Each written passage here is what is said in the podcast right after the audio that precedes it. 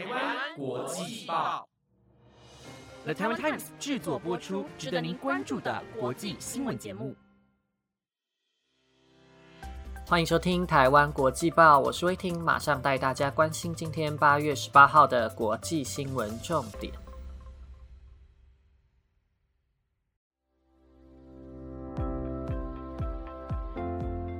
各位听众，大家好，欢迎收听台湾国际报。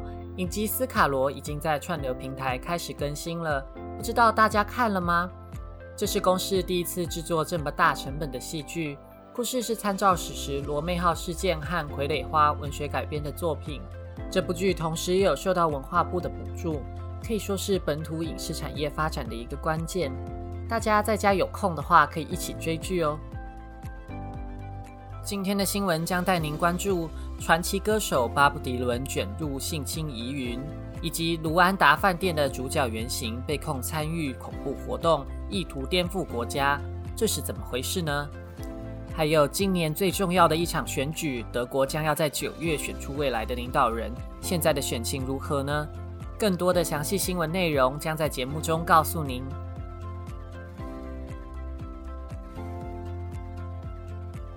首先带您关注。美国一位化名 J.C. 的六十八岁女性，在这个月十三号向纽约最高法院提出民事诉讼，指控现年八十岁的歌手巴布迪伦在一九六五年使用药物与酒精后性侵当年只有十二岁的她。巴布迪伦发言人否认相关指控，强调会捍卫自己的清白。巴布迪伦可以说是美国最重要的民谣歌手，代表作品有民权反战运动的圣歌《Blowing in the Wind》。在被指控事件发生的时期，正值他事业的高峰。歌手生涯获得十二座格莱美奖、奥斯卡金像奖和金球奖各一座。二零零八年获得普利兹奖授予的特殊贡献奖。二零一二年获得前总统奥巴马颁的自由勋章。二零一六年更成为首位获得诺贝尔文学奖的音乐家。可了解他传奇的一生。根据诉讼文件显示，当时二十三岁的巴布迪伦利用音乐人的身份获取当时只有十二岁 J.C. 的信任，并且对他提供酒精及药物。J.C. 还指控巴布迪伦在纽约的住处切尔西酒店多次性虐待他，长达六周，导致他产生情绪的创伤及心理阴影，影响持续到现在。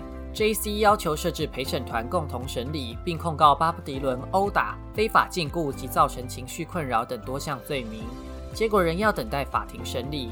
然而，这起事件无论真相如何，算起来也已经发生超过五十六年，早已超过法律的追诉期。是因为纽约州在二零一九年八月通过《纽约儿童受害者法案》。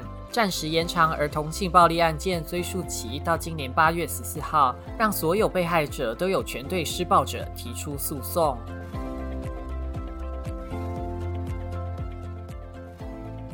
知名电影《卢安达饭店》主角原型鲁塞萨巴吉娜将在本月二十号因为被控参与恐怖活动、涉嫌推翻政府，在卢安达受审，最严重可能面临无期徒刑。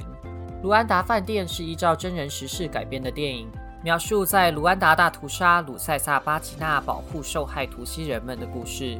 因为电影，他的事迹被广为流传，让他在国际上收获美名。但他因为积极参与政治，在国内一直是争议人物。鲁塞萨巴吉纳长期旅居国外。时常批评掌政二十七年的总统卡加米，除了指出卡加米在国内外压迫杀害反对派，还指控卡加米为首的卢安达爱国阵线用大屠杀的手法报复糊涂人。鲁塞萨巴吉纳在二零零六年成立了卢安达民主党和名为国家解放阵线的民兵组织，曾经主张要把卢安达从卡加米手中解放出来。这个民兵组织后来犯下了多起恐怖攻击案件，导致身为创办人的他遭到逮捕，现在可能面临严峻的刑期。依照以前的经验，反对卡加米的人都晚节不保，下场常是在国外遭到暗杀，或是在国内被消失。根据国际特赦组织指出，卢安达政府对反对派进行监控，使用的就是我们前阵子报道过的飞马骇客城市。攻击目标包括鲁塞萨巴吉纳的家人，因此他的支持者也合理的怀疑政府对他的起诉恐怕有政治动机。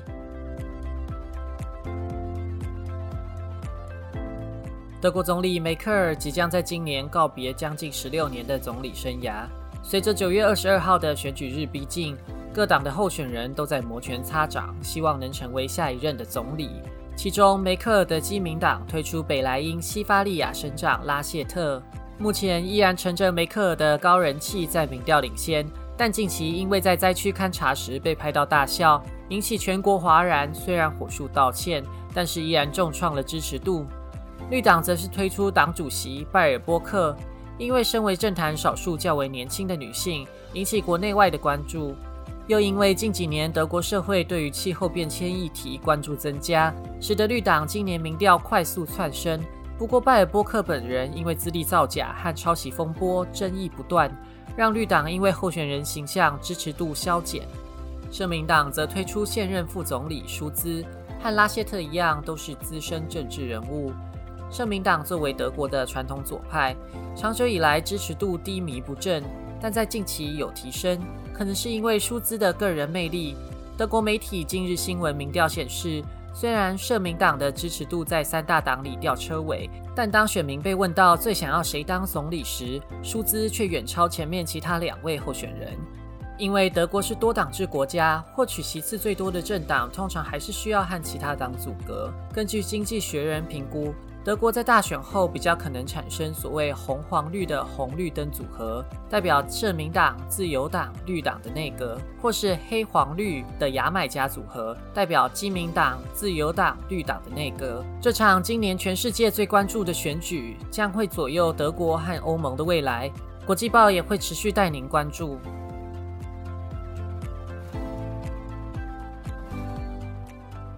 根据英国非营利组织国际水见证机构的研究报告，快时尚品牌正在加剧非洲河川污染，使得有些河川被染成蓝色，或是水质呈现强碱性。这篇报告研究非洲南部赖索托和坦桑尼亚两国，认为国际快时尚品牌加大投资非洲成衣产业，恐怕和日益严重的污染有直接关联。组织的负责人表示，大厂牌有能力推动改革。但目前，他们对于遏制水污染和卫生条件保障都做得太少了。在赖索托的一条河川，研究者观察到整条河流都因为染牛仔裤的染料被污染成蓝色；而在流经坦桑尼亚首都的河川里，研究者们在成衣工厂附近的河段验出了 pH 值高达十二的河水，碱度和漂白水相同。研究指出，全球有五十多家时尚品牌仰赖非洲国家制造的衣服。其中包括 Zara、ASOS 和 H&M。路透社采访英国牛津大学水安全教授查尔斯，他说：“国际时尚大厂可以用永续的方式生产衣服，但必须仰赖消费者的施压。”他也指出，国际厂牌的投资赋予当地新的工作机会和经济成长，但也可能因此牺牲了环境保护和基本工作条件的保障。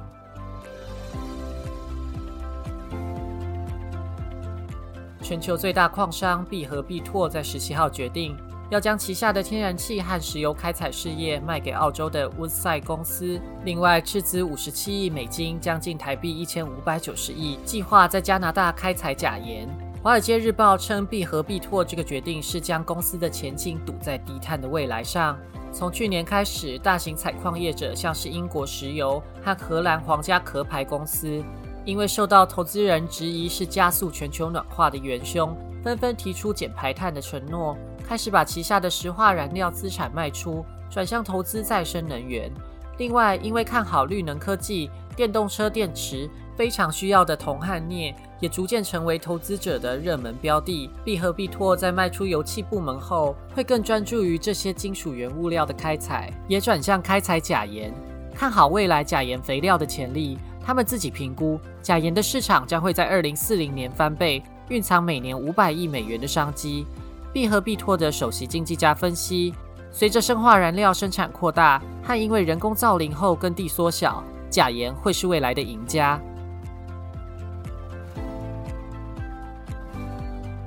以上节目由了台湾 Times 直播。这周真的发生非常多令人震惊的国际新闻事件呢。呃，除了阿富汗之外呢，有很多震惊的画面。Bob Dylan 的事情也同等的让人震惊啊！大家对于这周的新闻有什么感想？都欢迎来台湾国际报的 FB 跟 IG 留言告诉我哦。感谢您的收听，我是威婷，我们下次再见。